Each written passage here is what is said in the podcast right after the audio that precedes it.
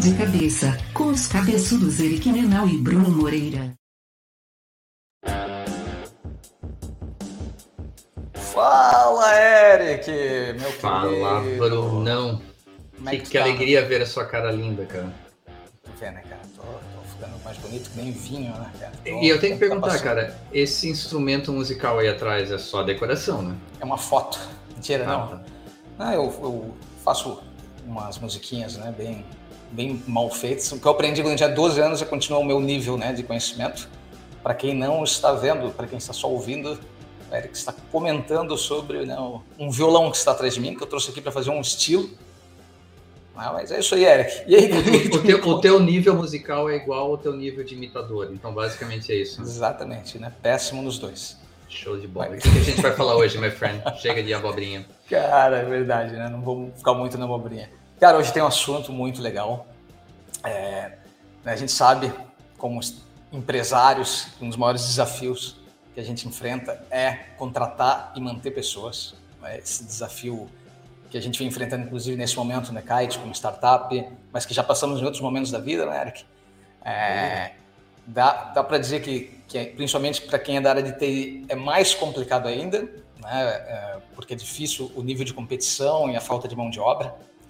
Isso é bem E não complexo. só isso, né, Brunão? Tipo, é, até antes a gente chamar convidado, por outros motivos, eu estava olhando alguns dados do mercado americano hoje e uma pesquisa em que mostrava que 72% das, dos profissionais tinham a intenção de sair do seu emprego atual e ir para um outro emprego se aparecesse a oportunidade, focando no mercado TI. Então, assim, Verdade. é, é- é um problema global. Quando eu falo problema, é problema porque é problema para as empresas, né? Ah, Uhum. É um momento, como um cara mais liberal, eu acho um momento interessante e fico até feliz pelo lado do empregado, mas é uma dinâmica diferente do que a gente estava acostumado. Vamos colocar dessa forma. É verdade, é verdade. Nós, como baby boomers, brincadeira, né? Mas até esse ponto que Eu você não posso trouxe. mais usar baby na minha idade, cara. Não posso. E, e- e realmente isso é, é um ponto que, que, que vai é, nos ajudar muito aqui na discussão, que é falar sobre quem está entrando no mercado de trabalho hoje, né? Não, não exatamente agora, mas a maior força de trabalho agora tem sido a geração G. né? São eles que vêm preenchendo as vagas atualmente. Né? A geração Z é considerada no mercado aqueles que nasceram entre 95 e 2010, né? Depende do, da, da tua referência. Por essa razão, o desafio fica ainda maior, porque como é que a gente faz para ser sexy para esses nativos digitais, né? Como é que a gente traz, o que a gente pode oferecer de benefício, né? Como é que a gente compete com esse mercado? Por isso, nosso convidado de hoje é o Lucas Fernandes, que ele é líder de gente e gestão da Caju, que é uma plataforma de benefícios. Eu vou deixar o Lucas explicar.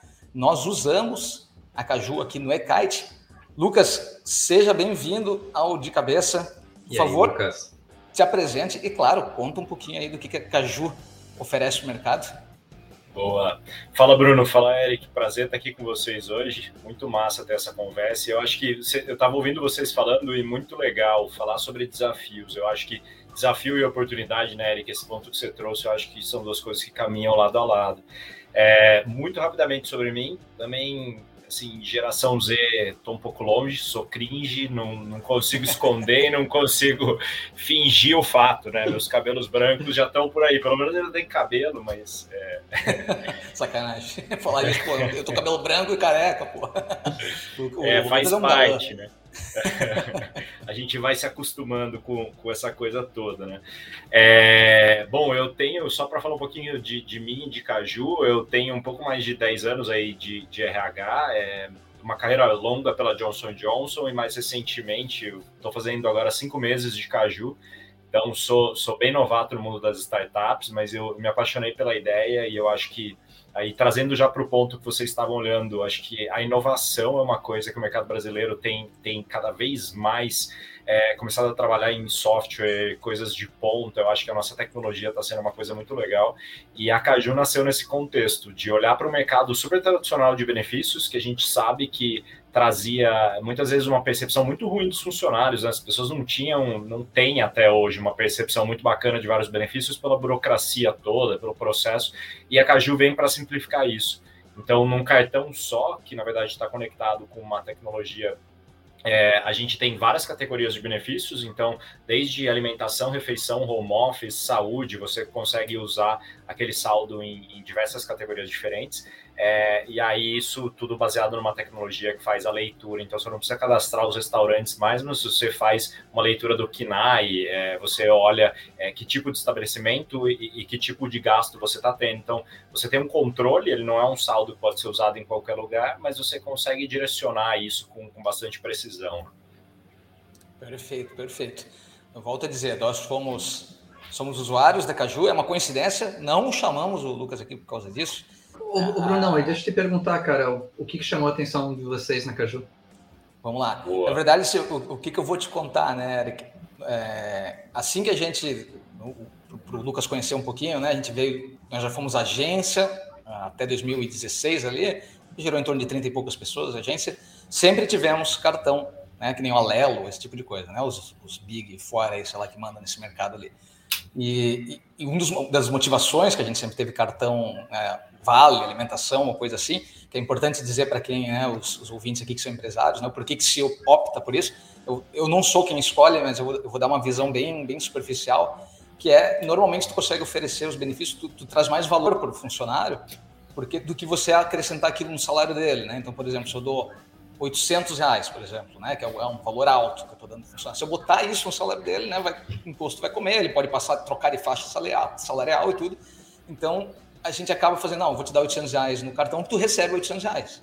Né? É, é, a gente consegue fazer esse formato. Então a gente sempre optou por isso, né? Nós vemos um mundo que era comum ter, né? nós somos, falamos aqui, quase baby boomers, né? Brincadeira, né? Baby boomers é um. Mas quando, assim que a gente, como startup, recebeu o aporte, a primeira contratação foi alguém de RH. A pessoa de RH foi procurar falar com o time ainda pequeno, né? Conversar com o time, entender o que a gente podia fazer de melhores melhorar os benefícios. E aí a gente trocou para Caju. Fizemos estudos, a gente pode falar, com, olhamos os concorrentes, né? e aí por algum motivo que eu não sei dizer, a Caju foi melhor na oferta. Né? Agora, eu posso dizer como usuário da, da Caju, né? Tipo, eu, eu né, recebo Prolabore, sou sócio da empresa e tenho o meu cartão Caju, né? a gente estuda da forma correta. Cara, pago boleto, compro na Calunga e-commerce, faço coisa, cara. Eu sempre penso, cara, primeiro eu testo, vamos ver, passou aqui, né? Eu entendo o esquema né, dos quinais que ele vai ler, eu falo, cara, aqui deve fazer sentido. E funciona muito bem. Né? E, e, talvez isso, né? A gente tem contratado bastante gente jovem, até essa é a pergunta que eu vou fazer para o Lucas, né? Dá para dizer, a Caju é jovem, a Caju, acho que a Caju nasceu em 2019, não, Lucas? Isso, o, o, produto entra no mercado de fato em 2020. Olha só, cara, é, é recente mesmo, né?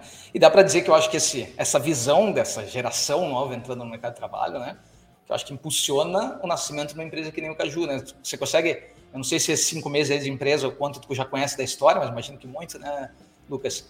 É, como é que veio essa ideia da Caju, né? Por que, que entendeu, pô, o mercado precisa de algo assim? Você consegue nos explicar? Com certeza, com certeza. É, o, o, fundador da Caju, um deles, na verdade, o outro, é, é interessante até para contar essa, dando aqui nesse papo com vocês, de que são dois fundadores da Caju. Um é mais ligado à parte de administração e economia e o outro é o CTO. Então, a parte de tecnologia ela nasce já com a Caju. É, e, e o, o, Edu, que é esse fundador mais ligado à parte de administração, ele tinha trabalhado em McKinsey, em alguns outros lugares, e ele falava, cara, é incrível como as empresas já evoluíram em vários aspectos, e aí quando você fala de benefícios, parece que você está voltando uns 30 anos atrás, né? Então você continua com as mesmas ofertas, você não consegue dar flexibilidade, e eu acho que a gente sabe que em muitas pessoas tinham isso, né? Quem nunca ouviu a história de alguém vendendo ticket ou vendendo o saldo restante de alguma coisa, que, ah, eu tenho muita coisa no refeição, mas putz, eu vou fazer compra no supermercado, isso uma coisa não cabe na outra. Então, toda essa coisa, tirando a parte de taxas que você coloca para o estabelecimento, então acho que assim, foi uma maneira de fato de olhar para toda essa cadeia, falar sobre experiência e, e priorizar a experiência das pessoas, né? Porque é, é, tão bacana, eu acho que a legislação brasileira, com, com, todos os poréns que a gente pode trazer, mas a CLT, ela de fato ela protege o funcionário, o, o empregado de várias formas. Só que aí quando você vai por uma proteção com uma experiência horrível, né, é, isso aí acaba perdendo esse valor que você comentou, Bruno, ele acaba esfarelando, né? A pessoa não tem a percepção de valor legal, e aí a pandemia veio para acelerar tudo isso, se eu tenho que me preocupar, putz, é, vou fazer uma compra por um aplicativo aqui, eu tenho que entender se esse estabelecimento ele vai aceitar ou não vai aceitar o meu cartão Porque daí tem categorias de cartões, estabelecimentos cadastrados. Ah, além do meu cartão ter que passar nesse aplicativo, tenho que ver se o estabelecimento aceita o meu cartão. Enfim, é uma puta dor de cabeça. A gente sabe que às vezes você tem 10 minutos para pedir uma comida, fazer alguma coisa ali. Se você tiver que pensar em toda essa cadeia, você já desanima já e, e, e vai pegar um salgado na padoca ali do lado, fica mais fácil. Verdade. Até para deixar claro o pessoal, o que acaba acontecendo com a Caju é que ela é um cartão né? uma bobeira de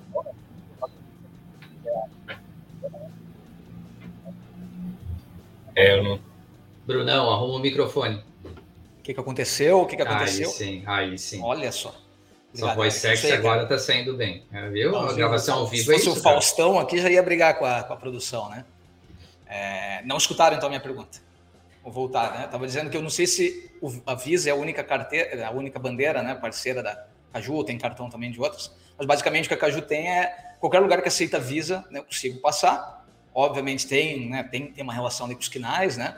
A gente até, eu, esses dias conversando com o time sobre a Caju, eles foram entendendo o sistema, né? Do tipo, ah, quando eu vou pagar um boleto que tem o um banco intermediador, ele não paga. Quando tinha, eles iam entendendo o esquema ali e falaram, mas cara, consegui passar quase tudo. E o time adorou. Na verdade, foi o time que votou para ter algo como a Caju, né? Para ter um benefício assim. E a gente trouxe aqui a Caju, não para ficar falando só da Caju, mas porque todo o conhecimento né, que ela traz de, de mercado, de tentar gerar um benefício né, para usuários, e, e, e, também por ser uma startup investida, que teve que trazer um monte de gente, provavelmente o Lucas teve que trabalhar muito aí para liderar essas, essas, contratações, liderar gente, né? Eu vi que, que, tem um time já grande, né? Caju, acho que tá, você tem uma noção do tamanho do time já, Lucas? Sim, agora, quando eu entrei, eu fui funcionário 51, 52, e cinco meses depois, agora no final de março, a gente está completando 120 funcionários. Ah, é isso aí, é bem legal, né? É, porque tu, você comentou ali, Lucas, o, o, fato de que antes a gente tinha essa visão né, de, de benefício ser da Alelo, do Vale e tal. Por que, que demorou para aparecer empresas como a Caju no mercado, né? Por que, que o mercado ficou tão tomado até agora? Existe foi alguma coisa que mudou na burocracia do, do mercado que facilitou a entrada de empresas como a Caju, assim? Também, também, Bruno. Eu acho que a primeira questão da ideia da inovação, né? A gente às vezes demora um pouquinho para entender o que, que pode e não pode, com toda a questão de legislação que acompanha, mas a, a, legislação ela vem evoluindo aí nos últimos anos, né? Então, no, até no final do ano passado, a gente teve um decreto que ele traz o Brasil, tira uma boa parte do atraso. E aí ele fala sobre essa parte tanto do arranjo aberto e fechado, que era o que eu estava falando, o arranjo fechado é quando você cadastra estabelecimento por estabelecimento, fala você vai ser aceito dentro da minha rede, e agora o arranjo aberto, que é a maneira como a gente pratica, isso que você falou da bandeira Visa, leitura de KNAI e tudo mais, ele passa a ser incorporado também. Assim como algumas outras práticas, né? A gente sabe que às vezes é, tinham algumas questões em relação a rebate, então a organização ela também tinha algum tipo de benefício terciário ali que vinha de uma negociação.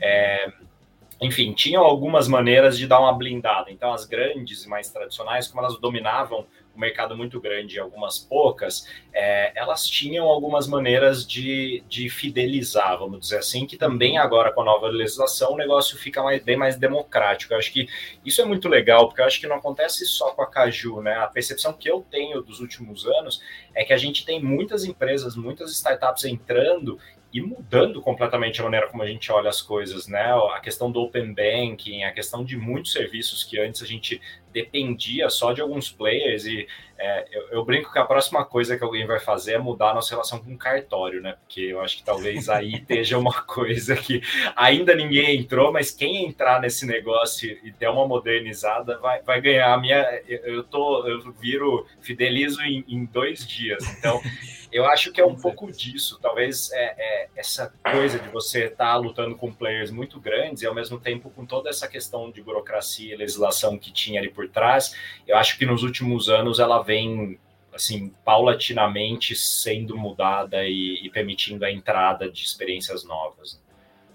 Pô, muito legal. E eu, eu quero trazer essa discussão para pessoas, eu quero trazer essa discussão para a gente. Eu vou devagar aqui um pouquinho, porque pegando o que o Bruno falou em relação da geração Z, as dificuldades que a Ecart está tendo para trazer gente e, a, e o quanto as, as pessoas jovens que eles trouxeram queriam um benefício como a Caju, olhando como a Caju se posiciona, olhando o site da Caju, aquela coisa jovem, aquela coisa moderna, mas no fundo, nesse mercado, vocês, estão, vocês são B2B de um, de um lado, vocês estão querendo vender para a empresa o serviço, vocês têm a preocupação em ser atrativos também para um público mais jovem, que é o, o, o empregado dessa, dessa, de, de, dessas empresas, então acaba sendo um B2C, e ainda tem a questão dos estabelecimentos que vocês vão servir, que é um outro tipo de público, né? Então a gente está falando basicamente de três gerações, ou várias gerações, no meio desses três públicos diferentes.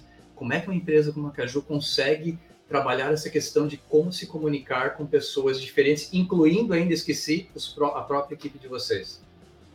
Muito, muito legal sua pergunta, Eric. E que bom que nós vamos para pessoas, porque eu não sou especialista em legislação, então tem alguns pontos aqui que eu não vou me arriscar, porque eu vou pisar na lama e não vai ser legal.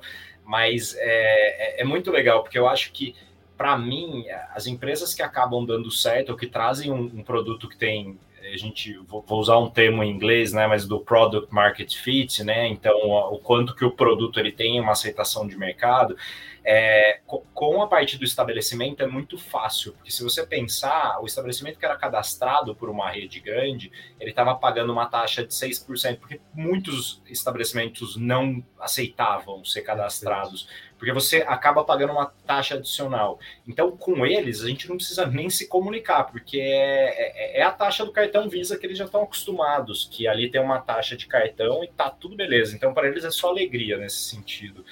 É, o nosso negócio é B2B2C, a gente fala, como, como você comentou, né? O nosso cliente é o B2B, mas no final das contas, o nosso usuário, a experiência, ele é, ele é o consumidor no final das contas. E, e aí tem, tem umas coisas interessantes, porque a gente, o que a gente comunica para o usuário final, na verdade, é, é muito mais sobre a usabilidade do nosso produto. Então, a nossa comunicação, ela acaba sendo, ela acabou ganhando uma cara muito organicamente. Isso é muito legal. Eu vou puxar até o paralelo da, da geração Z. É, eu acho que a geração, a geração Z ela se comunica muito pela mídia social, né? Muito mais do que a gente. A gente aprendeu mídia social. Essa galera já faz mídia social para eles já. Eu estava até lendo uma, um artigo esses dias que ele falava a gente tem um cansado, não sei vocês, mas para mim a gente fica o dia inteiro no Slack, no WhatsApp, no e-mail, não sei o quê, então, assim, eu sou muito bom durante o trabalho. Eu sou muito ruim para responder as pessoas na minha vida pessoal. Então, eu fico no WhatsApp, às vezes, lá com um PIN e fala, você já, já deu o máximo de PIN lá no WhatsApp. E, e, essa geração Z não tem esse cansaço que a gente tem com isso, né? Esse artigo estava trabalhando isso. Para eles é tão natural que é a maneira de se comunicar, então eles não sentem esse cansaço que a gente sente no final do dia, né? É, e, e, aí, falando sobre o produto, quando o produto entrou, é, organicamente, isso é muito legal. A Caju, as pessoas postam.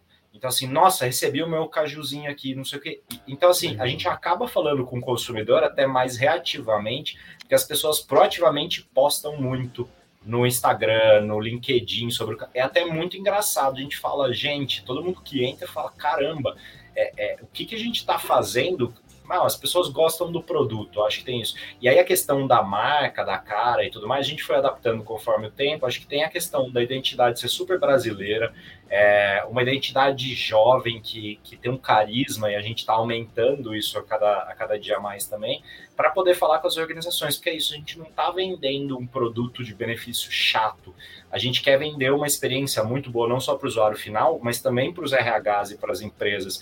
Então, assim, até posso até perguntar para o Bruno, mas eu não sei se você sabe se isso está no teu dia a dia, mas a gestão interna do, da Caju, da relação Caju-empresa, é muito boa. Então, o nosso NPS é super alto, porque ali está o nosso foco. A gente quer desburocratizar não só na parte do usuário final, mas para o RH também. Eu não quero dar trabalho para o RH, eu quero que o RH vire e fale, cara, e, a gente ouve isso bastante, da gestão do meu portfólio de, de coisas que eu tenho que gerenciar como RH, a Caju não me dá nenhum trabalho é, eu, putz, tem uma coisa muito positiva. Então, eu acho que pensando nessa cadeia como um todo, é muito normal, assim, a coisa vai acontecendo, e essa coisa da mídia, a gente brinca muito na mídia, então a gente tem o Juca atualmente, aí o Juca entra na brincadeira com a galera que posta e tal.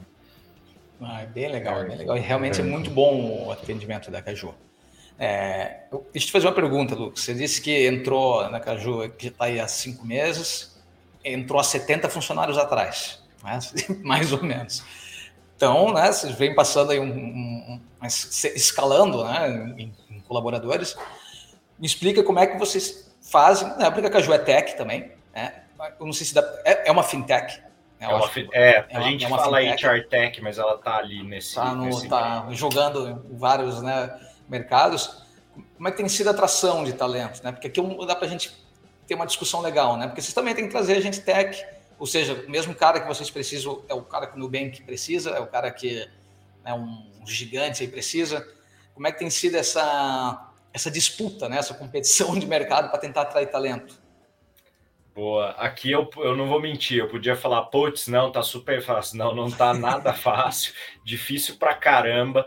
Não tem uma semana que uma, uma parte do meu tempo não seja dedicado principalmente ao recrutamento de tech, a como a gente trabalha a parte da marca empregadora, é, como a gente revisa o nosso processo, testa alternativas diferentes, porque de fato a gente, é, o nosso time de tech, por exemplo, se a gente ficou de 50 para 120, é, o nosso time de tech já dobrou e vai triplicar de tamanho agora nos próximos meses. Então, a gente, back-end, eu tenho uma lista gigantesca aí de posições.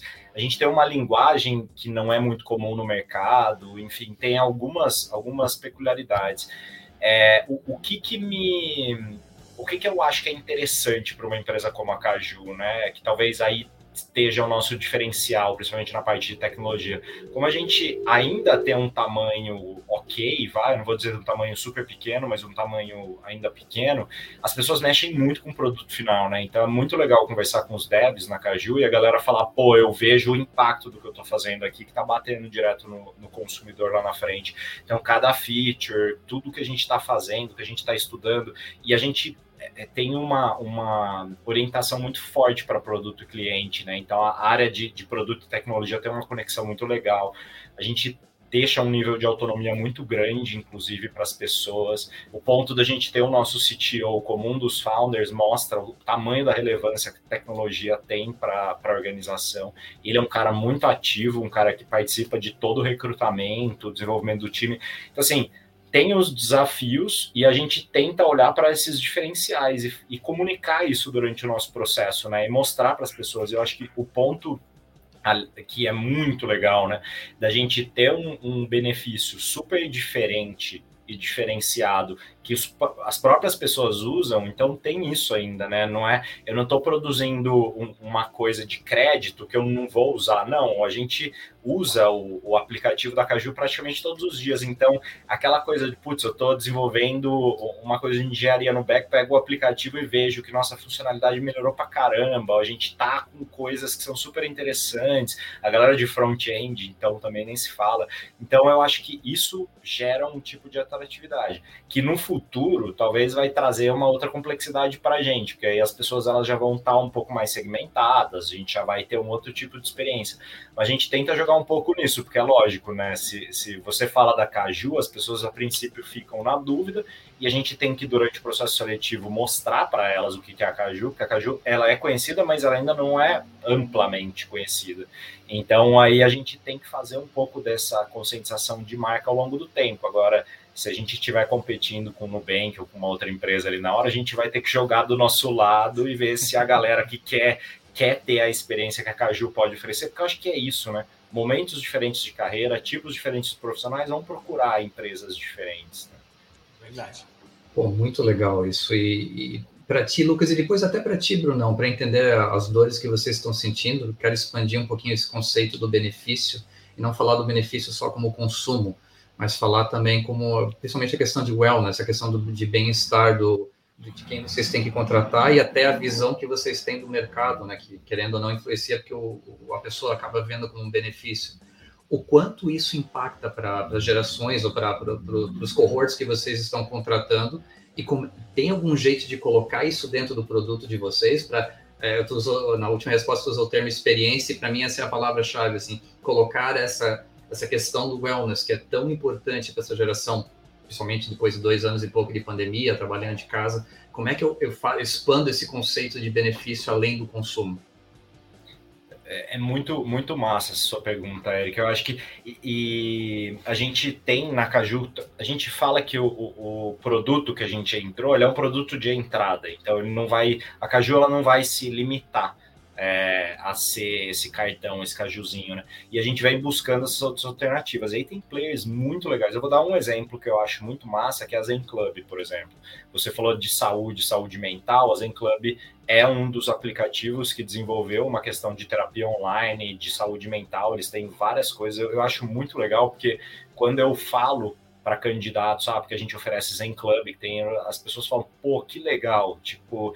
Então eu acho que você pensar, eu tenho, é, eu dei essa aula acho que umas duas vezes nos últimos tempos sobre a questão de valor e benefícios, do tipo como eu chego na minha oferta de benefícios. E aí para o teu ponto, Eric, eu acho que assim é, é, você saber qual a diferenciação que você quer ter no mercado. Eu, eu falo sempre sobre, eu trabalhava na Johnson Johnson, que é uma empresa de saúde a maior empresa de saúde do mundo, se a maior empresa de saúde do mundo não der a maior experiência de saúde para os colaboradores, é, até o, o, Simon Sinek ele fala, é, a, você nunca vai ter os clientes amando seus produtos se os seus colaboradores não amarem o seu produto antes. Então, como que alguém vende saúde se a minha empresa me oferece o plano de saúde mais vagabundo, tipo, eu tenho uma experiência horrível, não é muito legal. Então, a gente, como uma, como uma empresa de benefício, a gente tem que estar tá sempre pensando no que, que eu amplio o meu pacote, o que, que as pessoas estão valorizando, né?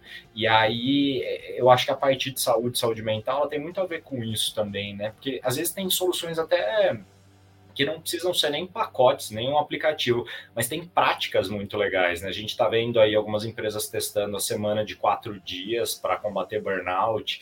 É, a gente cada vez mais vê jornadas flexíveis durante o dia, porque talvez eu pense melhor de manhã, vocês pensem melhor à tarde, tem gente que pensa melhor de madrugada ou à noite. Então, eu acho que essa coisa toda, e quando a gente volta para a geração Z, é, eu acho que é muito atrativo você olhar as pessoas na individualidade e falar, olha, o que, que você quer? Como que eu posso tratar a tua necessidade? Porque às vezes a necessidade de um pai que tem filhos que leva para a escola todo dia, ou de uma mãe solo, é, ou de uma pessoa que está solteira e está num outro momento de vida, enfim, são, são necessidades diferentes, não dá para você ranquear, né? Cada um tem que poder ter a opção de alocar aquilo da, da maneira mais interessante para eles.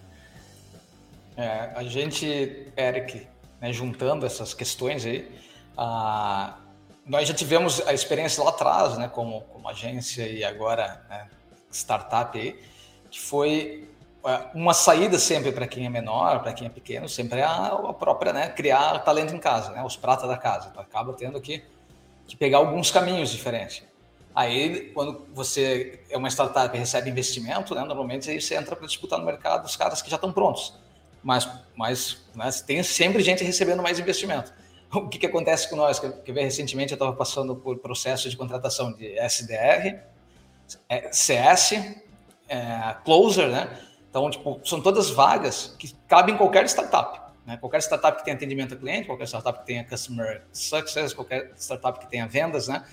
E aí, pô, os caras estão prontos no mercado, esses caras já estão virando com, né, já estão virando as moscas brancas do olho azul, né? Os caras estão prontos, já tu não acha com facilidade e tal. Aí a gente começou a matutar, cara, o que a gente pode fazer para buscar gente no mercado? Tipo, peraí, não dá para, por exemplo, a gente queria que os nossos os vendedores aqui eles tivessem algum conhecimento de marketing digital. Aí eu pensei, cara, eu acho que é mais fácil, como a gente só usa inbound marketing, né? É mais fácil ir num caminho de pegar alguém que já manja uma coisa de marketing digital e ensinar para ele conceitos né, de, de spin selling, inbound sales, né, é, insight sales, esse tipo de coisa, do que ao contrário. Então a gente mudou um pouquinho essa abordagem, porque a gente sabia que é mais fácil tu achar, às vezes, um cara assim, desempregado, que está no começo de uma carreira de marketing digital ali, que está treinando ainda e transformar o cara, né, oferecer um salário bom do que tu pegar um cara que já vem de uma empresa que já, já fui SDR, já fui. É, já estou pronto para ser né, um, um, closer né, dentro de um time de inside sales. Esse cara vem, vem caro. Então a gente continua criando, né, continua treinando as pessoas. É difícil, cara, porque à medida que a gente vai fazendo isso, é, eu não tenho tempo para ficar treinando. Eu não tenho tempo, não tenho time para treinar. Mas a gente tem que fazer. Tipo, é a saída que eu tenho.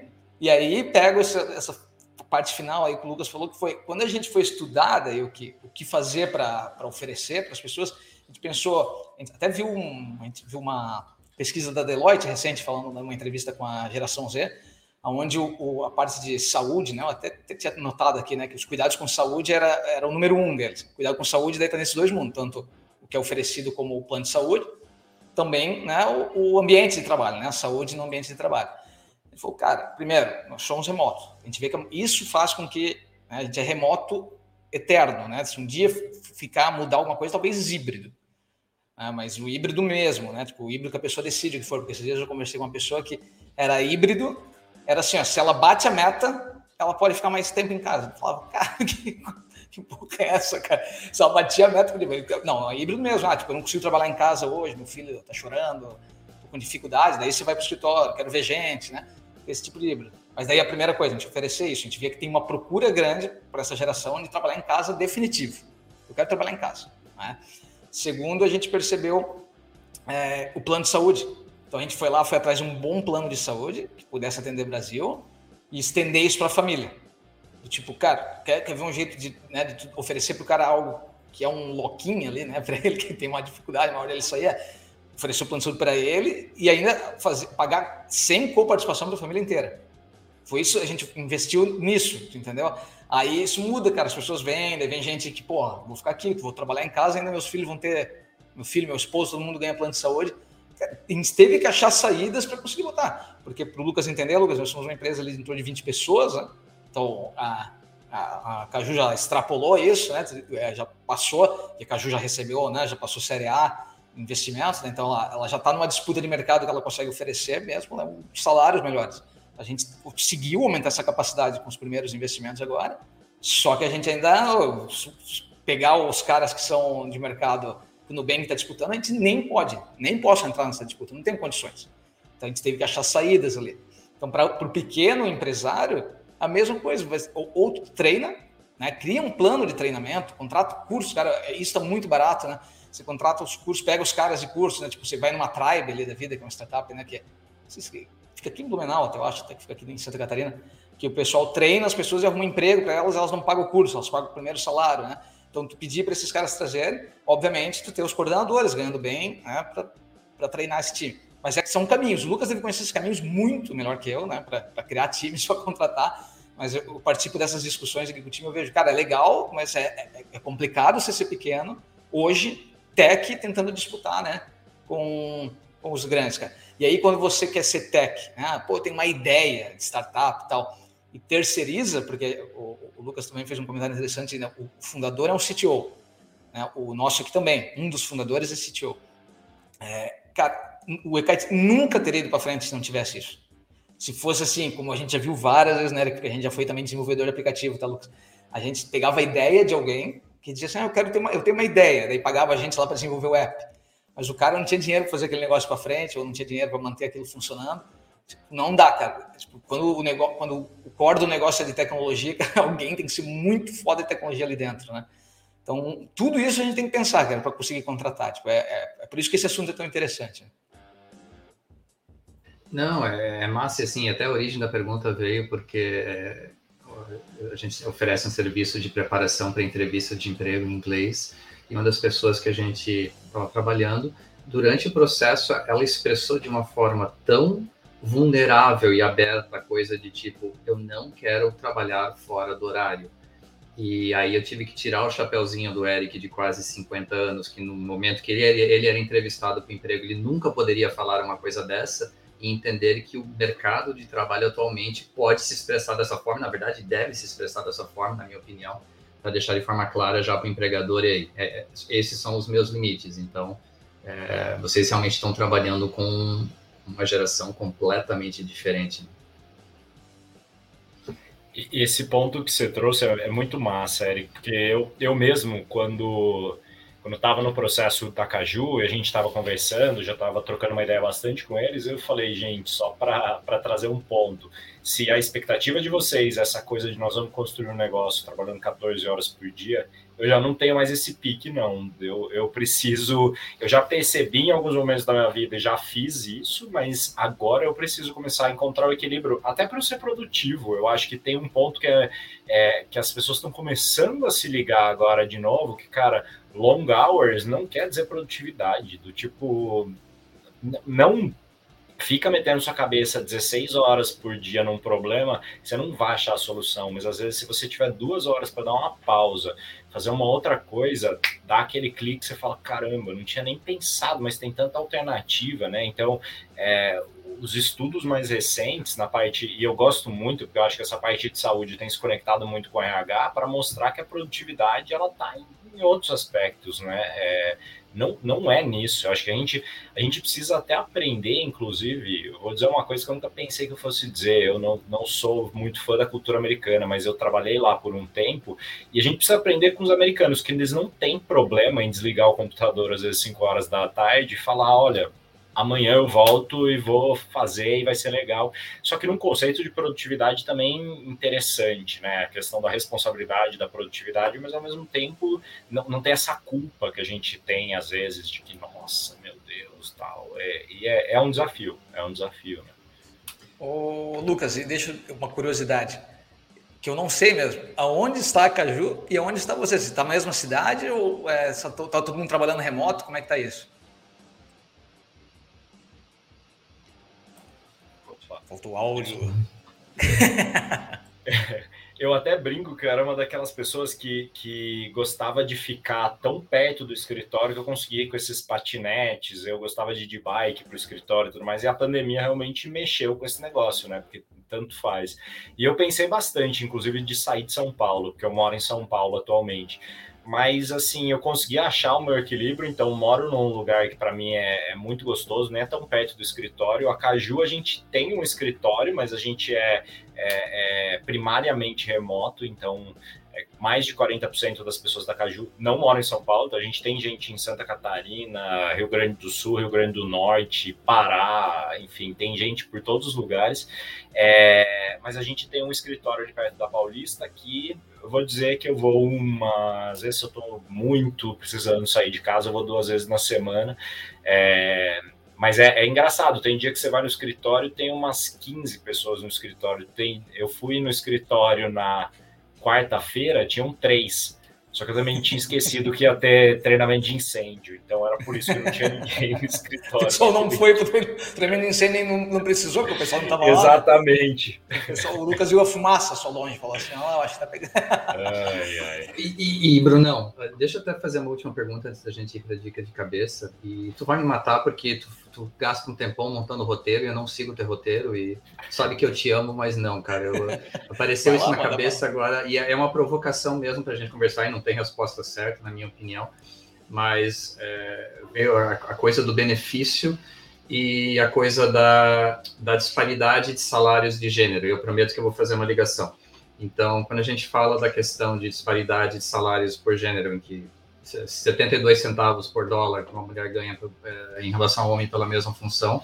Quando eu penso em benefício, vem duas ideias opostas na minha cabeça. Uma vem, legal, é uma forma de você padronizar é, compensação, padronizar é, a, a, os benefícios que vocês estão dando, que a empresa está dando de uma forma independente de gênero, independente de qualquer outra coisa. Por outro lado, pode ser uma forma de mascarar e manter essa disparidade de salário de gênero. É, eu não tenho resposta para isso. O que, que vocês acham sobre isso? Tipo, e aí não tem nada a ver com a Caju, é mais assim, como é que a gente consegue essa coisa do benefício realmente agregar e a gente conseguir, da mesma forma, trabalhar dentro das empresas com essa coisa de disparidade de salário por gênero? Boa. É, tem, eu tenho uma. Eu vou começar pelo outro lado que você comentou, Eric, a questão do, do benefício como um equiparador de uma certa forma. É, eu venho de empresas é, multinacionais mais estruturadas, toda aquela coisa. Existe uma coisa que eu acho que até algumas startups elas copiaram um pouco disso, que é de você ter benefícios diferentes por níveis. É, chegar em pontos assim, coisas que para mim me, me, parecem grotescas de algumas empresas de terem restaurante da diretoria, né? E você ter, às vezes tem elevador que só algumas pessoas têm acesso. Isso para mim é, é, é assim, é, é o, o, o para mim é o, atraso quase colonial, assim, de uma, de uma coisa muito esquisita. E, e eu tinha um sonho de quando eu vim para Caju que era relacionado à saúde, a tua questão anterior, que era que qualquer uma das pessoas da Caju pudesse ter acesso ao, ao melhor plano de saúde possível. E a gente está agora começando um projeto para disponibilizar isso, que na verdade é uma. A gente dá o mesmo plano de saúde base para todo mundo, e aí, com base num, num, sistema de pontos, qualquer uma das pessoas da Caju, independente do salário, sem tirar um real do bolso, mas fazendo alguns descontos na parte de benefício, pode ter acesso a um melhor plano de saúde, ao plano executivo, independente do nível. Isso, para mim, é uma medida, sim, de, de dar um acesso diferente, da gente começar a equiparar, pelo menos por essa parte de benefícios. Para o teu outro ponto, né, é, eu acho que tem, tem aspectos culturais muito importantes, eu acho que tem a, a questão da igualdade e da equidade, né? Que eu acho que esse conceito que a gente tem falado de equidade muito é de você dá é, a, não é e eu estava lendo um negócio muito legal outros dias que eu acho que falou de uma forma que eu não tão simples e que eu não tinha visto, mas tratar as pessoas da mesma forma aumenta o abismo que existe entre elas. Agora, dar oportunidades diferentes para pessoas que precisam de uma oportunidade maior de chegar ali, isso não é só na questão de gênero, mas isso pega na questão racial do Brasil, que é tão crítica e tão, assim, é, é, clara, né?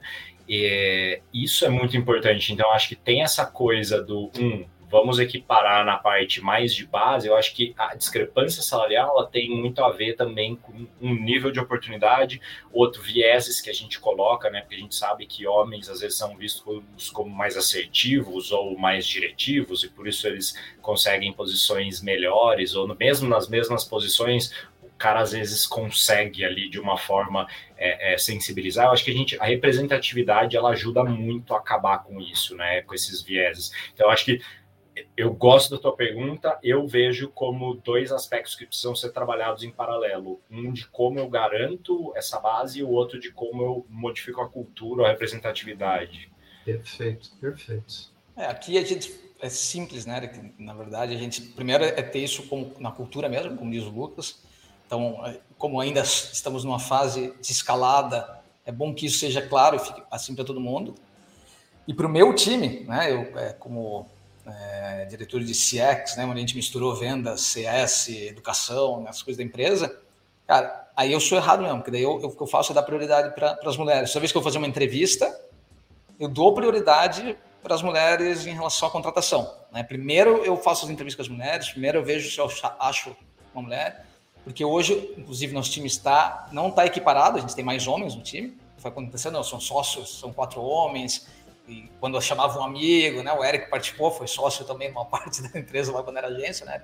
E aí a gente tem tentado fazer essa mudança do tipo, não, peraí, que aconteceu, beleza, chegamos até aqui, não é legal, vamos começar agora a dar essa prioridade. Então a gente dá. acho que não é errado, Bruno. Não, é errado. Não, é, é, errado, um adjetivo, errado é um adjetivo errado que você está usando. É, você está aplicando ser. o conceito Obrigado. que o Lucas falou de, de oportunidades. Porque a gente quer, tipo. Uh, para a empresa isso é bom, né? Para a empresa sempre é bom. Tipo, se eu tenho o mesmo número de mulheres e homens, inclusive mais mulheres, porque isso representa mais como é a sociedade, né?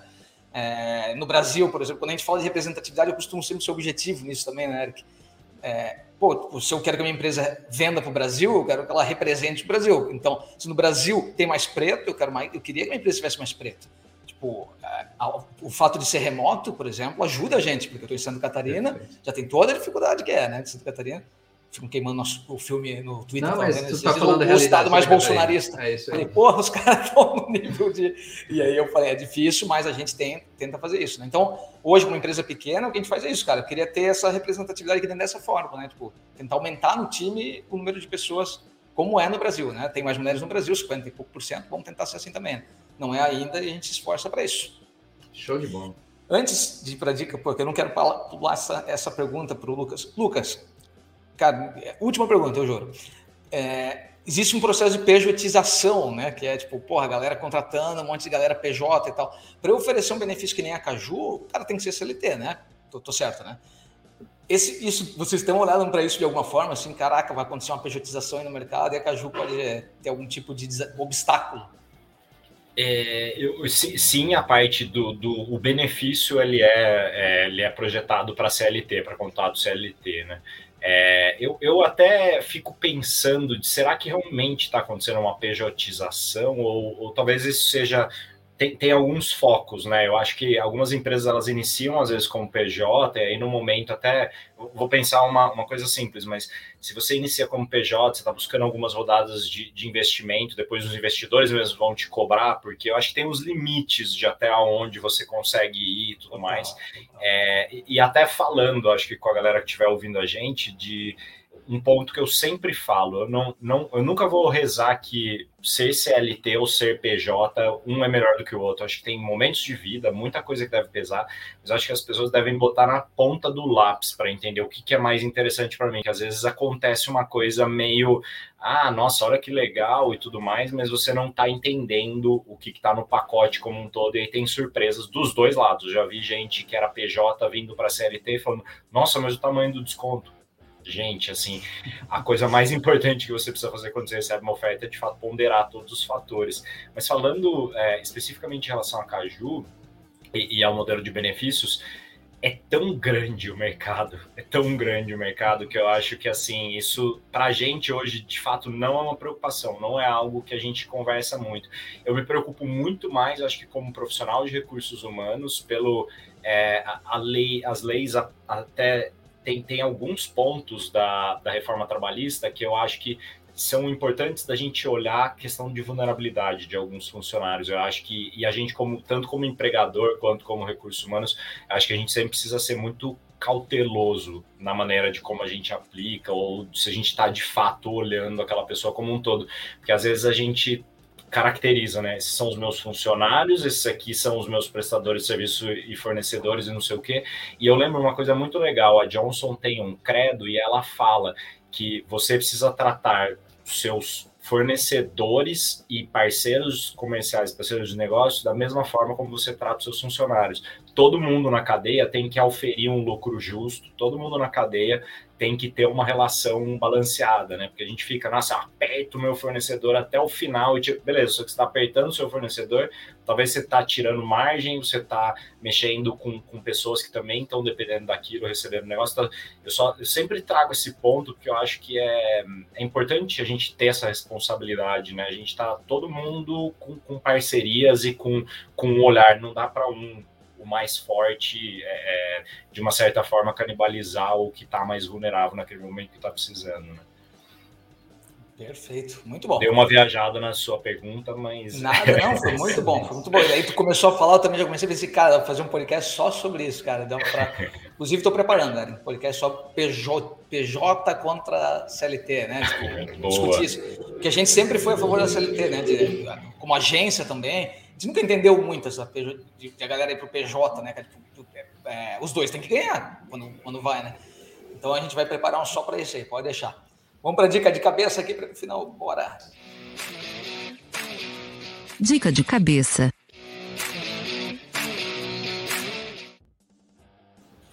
Eric, diz para mim que tu trouxe alguma coisa, por favor. tu começa setando o nível lá por baixo, né, cara? Assim que você faz, é bem o teu tipinho, mano. É, é, cara, na verdade, duas dicas hoje, é, dentro da loucura de não ter tido tempo de ver muitas coisas diferentes, mas uma é uma dica de, estou nessa vibe esse ano de pagar por conteúdo de qualidade, e essa última semana acabei lendo vários artigos da MIT Technology Review, então a, a revista, o portal da, da MIT, é muito legal o conteúdo, é pago, é, tem alguns, alguns posts gratuitos, mas o, o, o, core mesmo é pago. Mas, cara, é um conteúdo de muita qualidade. Cada edição é, tem um tema diferente, então vai desde sustentabilidade até tecnologia de vacina, até é, AI. Então, assim, é muito interessante. Então, se você tem interesse em consumir um conteúdo de qualidade do, do segmento de tecnologia, a MIT Technology Review, na minha opinião, é um investimento que vale a pena. Eu não lembro exatamente quanto foi, mas acho que foi em torno de 60 dólares ao ano, alguma coisa assim. E tem newsletter, Eric, para assinar? Porque normalmente é, isso voltou tem, com tudo, né? Newsletter. Tem, tem newsletter. A newsletter deles é bem legal, vem acho que diária. Então, cara, é um conteúdo de qualidade. É, para quem curte esse tipo de. Para quem está nesse segmento, para quem curte isso, é muito legal. E uma dica de entretenimento, a gente vai ser publicado na segunda, então ainda está valendo, e nada a ver com, com, com coisas sérias. para mim, é uma das épocas mais legais de esportes nos Estados Unidos, que é a época do March Madness, que é a época do, do torneio do, do college basketball, do basquete universitário. E não é, não é só a questão esportiva, é a questão do Davi contra Golias, é a questão é, da, do, da vibe dentro dos do ginásios, que é, é, algo muito legal. Então, por exemplo, a gente está gravando uma sexta, ontem, universidade lá do cantinho de New Jersey, a St. Peter's, os, os, pavões de St. Peter, ganharam de Kentucky, que é uma das maiores universidades de, de representatividade no basquete nos Estados Unidos. Então, tá passando na ESPN direto, para quem é na, na, TV aqui do Brasil, na, na, Star Plus, sei lá o que, que é o, o, serviço lá. Mas, cara, é divertido. Então, não, não espere uma qualidade de basquete como NBA, mas espere um ambiente legal, é, essa garotada de, de, Tem tantos upsets, né? E, assim, a, a, existe uma coisa na história que nunca ninguém acertou. Ninguém nunca acertou um bracket de 64 times inteiro. Ninguém nunca acertou até hoje todos os resultados. Então, tem galera que aposta uma fortuna todo ano, porque o retorno é gigantesco, porque existem esses upsets, existem essas coisas que acontecem, é uma vibe muito legal. Então, para quem curte esporte e quem curte a vida, a coisa do, do inesperado é, um, é, uma, é uma vibe dessa. Onde assiste, Eric? ESPN. Massa. Lucas, temos algo aí? Boa, não temos sim. Eu, eu, uma das coisas que eu sempre indico para mim é, é um, já que estamos aqui em podcast, é, tem um podcast do Adam Grant, que ele é um, um, psicólogo organizacional, ele foi o professor mais jovem de, de Wharton, ele é um cara, assim, brilhante, e ele tem um podcast que chama Work Life.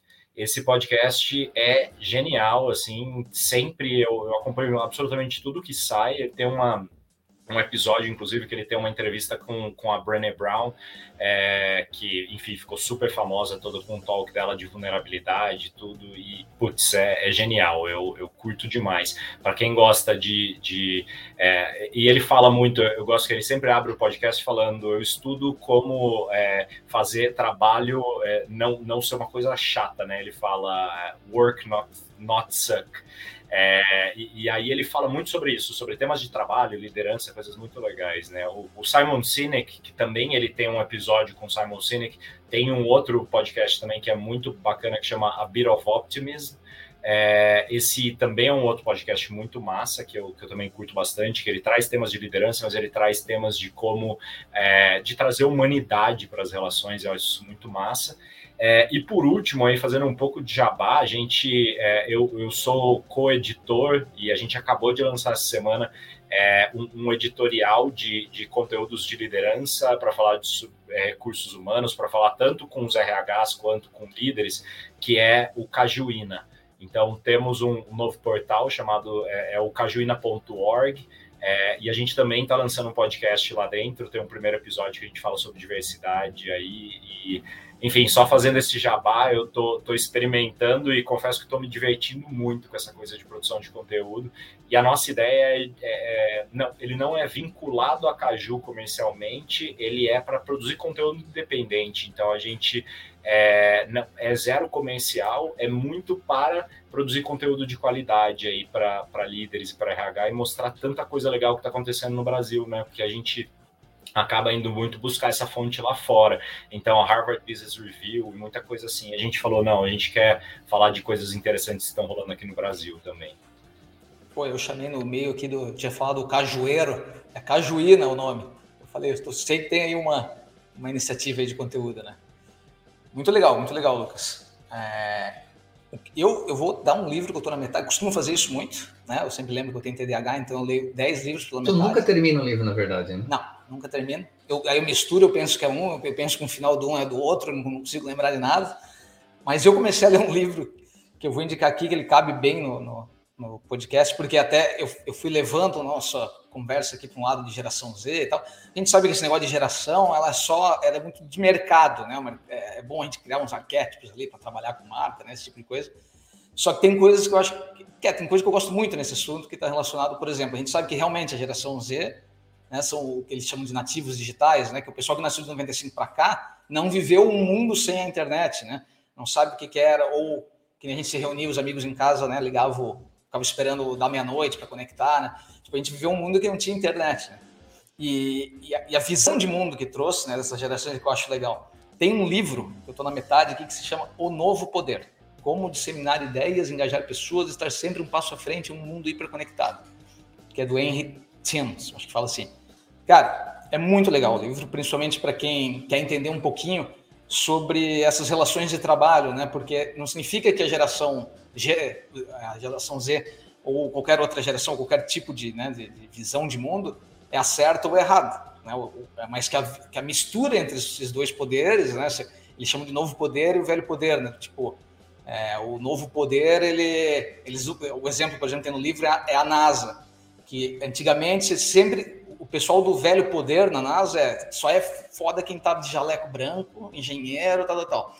Aí o, o novo, os novos né, o, é, engenheiros da NASA, quando eles não conseguiram resolver algo, quando eles achavam que estava demorando muito para resolver algo, eles abriram, por exemplo, fizeram uma coisa que é da, da geração né, mais nova, que é colaboração. Né? Vamos abrir para o mercado, nos ajudar a, de, a, a, entender algumas coisas. Eles queriam montar uma máquina, por exemplo, que fizesse processamento de alimento no, no, no espaço, e eles demoravam tipo um ano para fazer um negócio desse. E quando eles abriram para o mercado, tipo um professor de matemática da Suécia falou: Ah, por que vocês não usam essa fórmula? E resolveu. E aí, tipo, essas duas misturas, né? o novo poder que entende que colaboração é necessária, que entende que né, é descentralização, né, liderança horizontal, misturado com né, o, a velha forma de fazer. Tipo, então o livro fica falando sobre isso. Cara, é muito legal. Estou na metade, eu gosto desse tipo de assunto, é rápido, né? Como diria Eric, tu lendo uma sentada. Beleza? É isso, finalizamos mais um episódio. Foi muito legal, Lucas, cara, que troca de, de, de ideias legais. Eu tenho certeza que dava para é para ser mesmo que uma mesa de bar. E dava para falar muito ainda sobre, sobre relações trabalhistas aqui contigo e falar sobre a Caju. Obrigado pelo teu tempo. Conte com a gente. Quem quiser, a gente vai botar aí as redes sociais do Lucas nos nossos canais. E é isso. Valeu, pessoal. Valeu, Brunão. Valeu, Lucas. Obrigado, cara. Valeu demais. Foi um grande prazer, pessoal. Valeu. Obrigado pelo convite. Oferecimento: Ekite, software de gestão de marketing digital, Spark English Traduções.